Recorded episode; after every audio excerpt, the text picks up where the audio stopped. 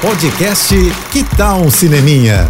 Dicas e curiosidades sobre o que está rolando nas telonas, com Renata Boldrini. Ronquem os motores, que Dominique Toreto e família estão chegando aos cinemas. É o décimo episódio de Velozes e Furiosos. Já é para começar a se despedir da franquia, né? O filme vem com tudo e mais um pouco. Antigos integrantes voltam à cena, novos entram, como Jason Momoa, que tá hilário, como um vilão psicopata, doidão, caricato a beça, mas por isso mesmo muito bom. O diretor Lilian Terrier prometeu e entregou mesmo.